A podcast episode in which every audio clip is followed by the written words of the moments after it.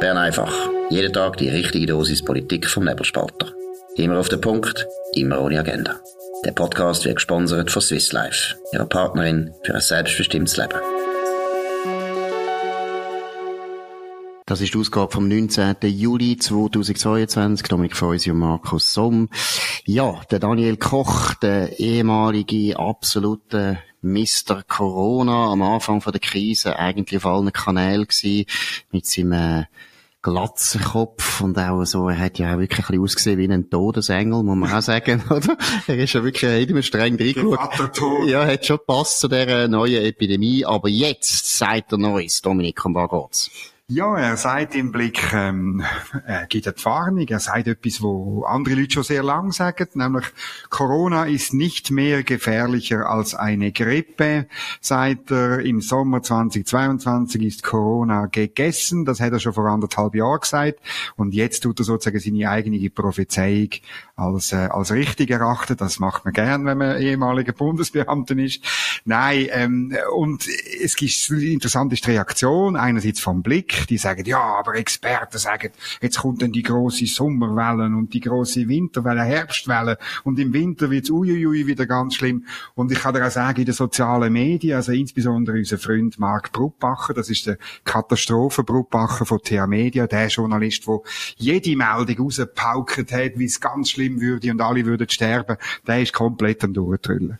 Ist wahr, gut, also es tut mir leid für ihn, aber es ist eben lustig, es gibt halt auch verschiedene Experten und deshalb auch die ganze Expertengläubigkeit, die ja während der ganzen Corona-Zeit eigentlich ad absurdum geführt worden ist, wo man plötzlich das Gefühl hat, Wissenschaft sei eine andere Form von Evangelium und es gibt nur eine Meinung und es gibt zwar nicht mehr den Papst, aber es gibt dann irgendwie, ich weiß nicht, vielleicht den Mark Brubacher, der sagt, was Evangelium ist ist doch interessant, dass es einfach verschiedene Experten gibt. Und jetzt müssen wir schauen, wer recht hat. Daniel Koch hat mir eigentlich immer, muss ich jetzt einmal ehrlich sagen, einen vernünftigen Eindruck gemacht. Ich glaube, er hat zum Beispiel am Anfang völlig recht gehabt mit diesen Masken.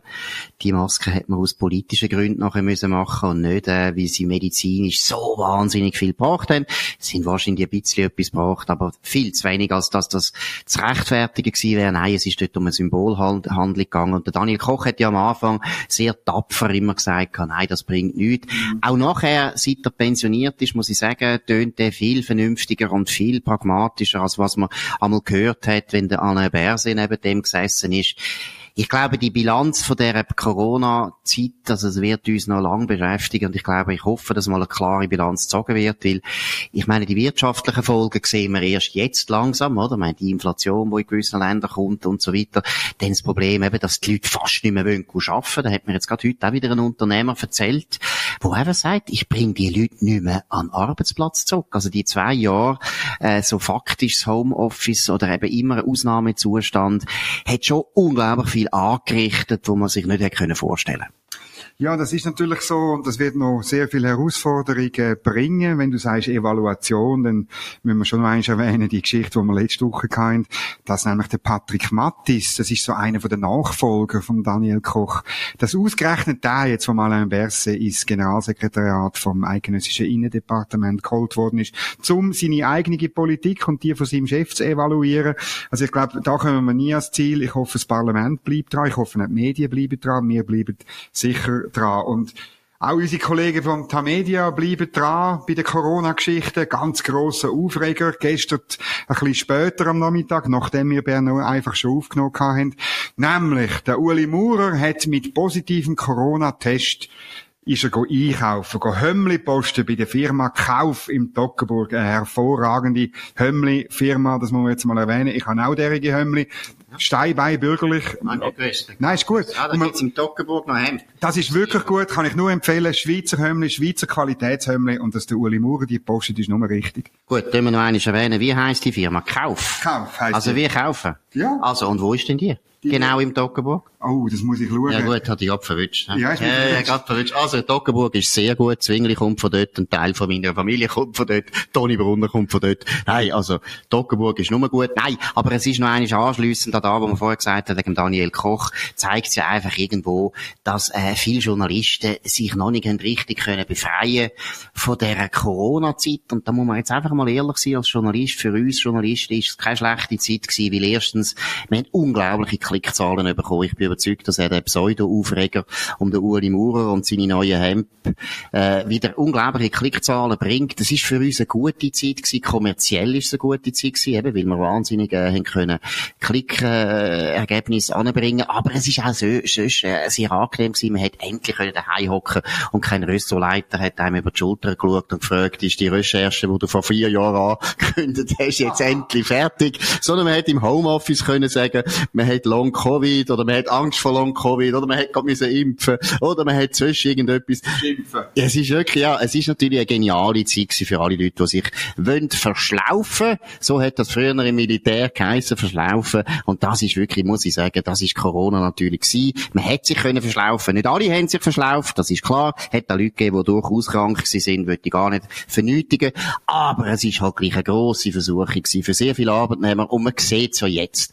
Ich habe es vorher erwähnt. Sehr viele Arbeitgeber bringen ihre Leute fast nicht mehr zurück. Ja, ich glaube, das ist eine These, die es gibt, warum, dass wir einen Fachkräftemangel haben, oder? Weil es Leute gibt, die jetzt in die Berufe gehen, wo man sich kann verschlaufen, oder? Ein Bauarbeiter kann sich nicht verschlaufen, eine Pflegefachfrau kann sich nicht äh, ver verschlaufen, eine männliche Hebamme kann sich nicht verschlaufen und, und es gibt viele Leute, die sich nicht können verschlaufen. Aber Bürolisten, Verwaltungsleute, auch Journalisten, ich gebe es zu, können sich verschlaufen, außer natürlich bei so einem kleinen Betrieb im Nebelspalter. Da kommt alles aus. Genau, da wird natürlich immer geschaut, was die Leute machen, wie viel das liefert, die Produktivität wird jeden Tag brutal gemessen, das ist klar, das ist Orwell-mässig. Nein, gut, wir können das Thema wechseln, es geht auch eigentlich auch wieder um Orwell.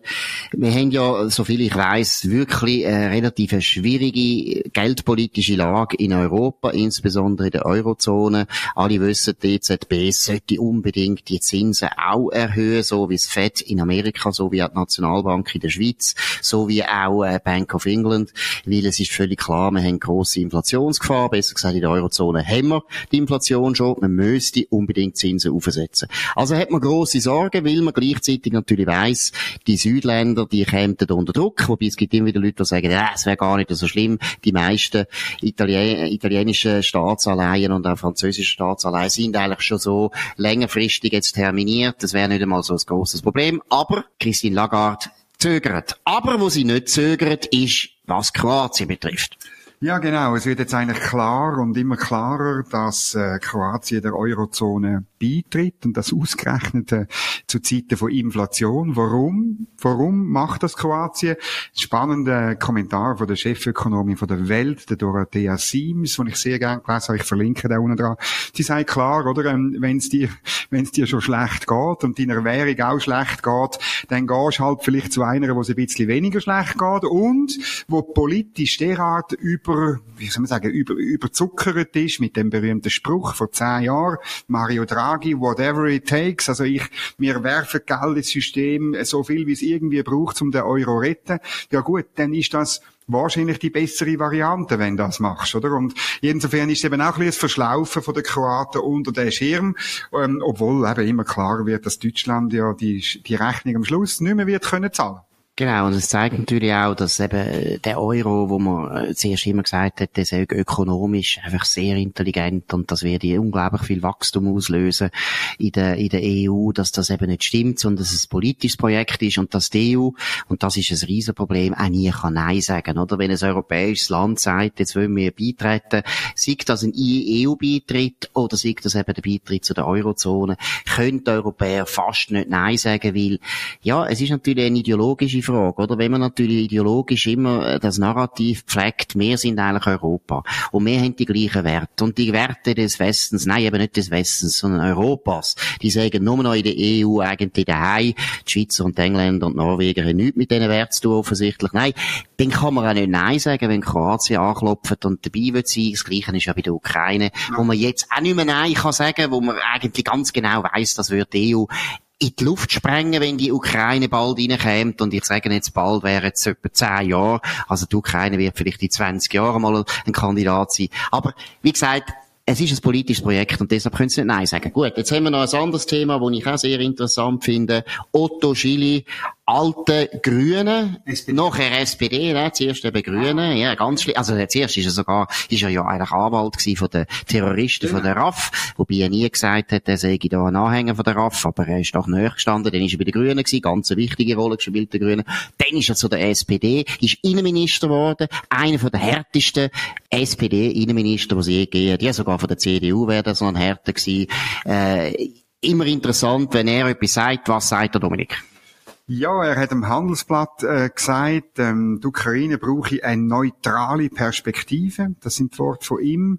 Ähm, und man solle sozusagen ein Modell Schweiz für die Ukraine ausarbeiten. Also faktisch eine bewaffnete Neutralität. Ähm, so ein bisschen, äh, das Argument von ihm ist, oder, es ist klar, man müsse mit Russland weiterhin zusammenleben und ich zitiere, beide Seiten haben Interessen, die berücksichtigt werden müssen.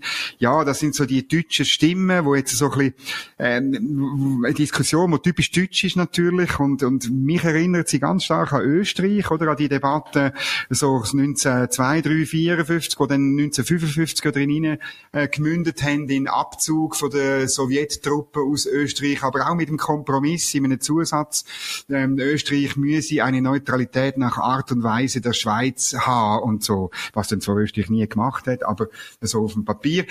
Neutralität als Lösung für den Konflikt. Wie siehst du das? Gut, erstens finde ich, dass, äh, was dort damals im Staatsvertrag geschrieben worden ist in Österreich, ist eigentlich schon eine Beleidigung gewesen, oder besser gesagt eine Verzerrung von der schweizerischen Neutralität, weil nämlich das ist auch etwas, was selbst heute sehr viele Schweizer nicht verstehen oder nicht mehr verstehen. Sie sind in den letzten 30 Jahren so viel missinformiert worden, was Neutralität betrifft. Es ist ja so, Neutralität ist von uns selber gewählt gewesen und die ist schon lang, lang vor dem Wiener Kongress hat die Schweiz sich neutral verhalten und das ist auch schon anerkannt gewesen. Nach dem 30-jährigen Krieg hat man das erste Mal das anerkannt.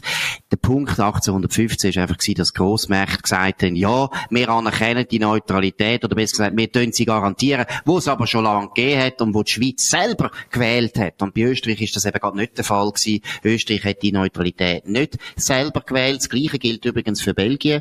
Die haben 1830, wo sie unabhängig geworden sind von Holland, haben sie auch müssen akzeptieren, dass Grossmächte gesagt haben, ihr müsst neutral sein. Und das ist ein riesen Unterschied zu der Schweiz oder auch zu Schweden. Schweden hat auch freiwillig gesagt, nach dem napoleonischen Zeitalter gesagt, wir sind neutral. Das ist auch freiwillig gewesen. Und es ist nicht so ein Zufall, dass Schweden und Schweiz die einzigen gewesen sind während dem Zweiten Weltkrieg, die ihre Neutralität haben können, äh, verteidigen. Und jetzt der Vorschlag von Otto Schilly ist wieder genau das Gleiche. Grossmächte befinden über die anderen Länder und sagen, ja, ihr müsst es so und so machen. Man kann sich fragen, mit welcher Legitimation überhaupt die Deutschen da mitreden. Die Deutschen haben keine Armee, die Deutschen kämpfen nicht mit, die Deutschen tun keine Waffen liefern, die Deutschen machen eigentlich gar nichts für die Ukraine, außer dass sie einfach am Rand hocken und ein bisschen rumnörgeln. Man fragt sich, warum die überhaupt sich noch getrauen, da teilzunehmen an dieser Debatte. Wir Schweizer müssen auch nicht teilnehmen, wir sind nämlich auch nicht beteiligt. Ich finde, das sind die, die Ukrainer müssen das eigentlich selber entscheiden. Sie sind die, die jetzt auf dem Schlachtfeld sterben.